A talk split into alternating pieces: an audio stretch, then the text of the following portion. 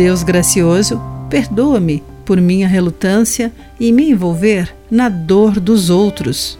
Olá, querido amigo do Pão Diário, que bom que você está aí para acompanhar a nossa mensagem do dia. Hoje vou ler o texto de Arthur Jackson com o título Juntos Nisso.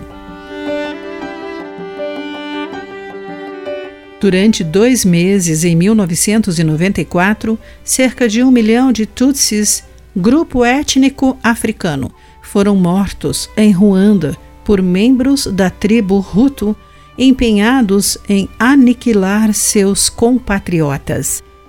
Após esse horrendo genocídio, o bispo Geoffrey Rubizisi encorajou sua esposa a falar com mulheres cujos entes queridos haviam sido mortos.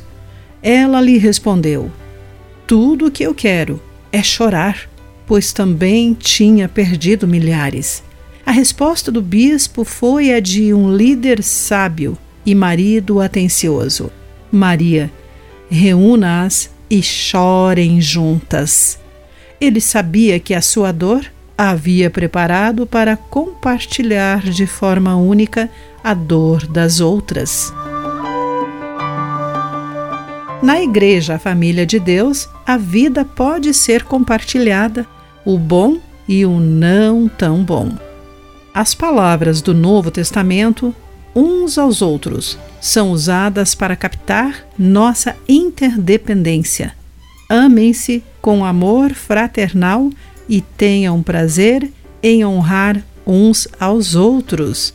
Vivam em harmonia uns com os outros, de acordo com Romanos, capítulo 12, versículos 10 e 16. A extensão de nossa união é expressa no versículo 15: Alegrem-se com os que se alegram e chorem com os que choram.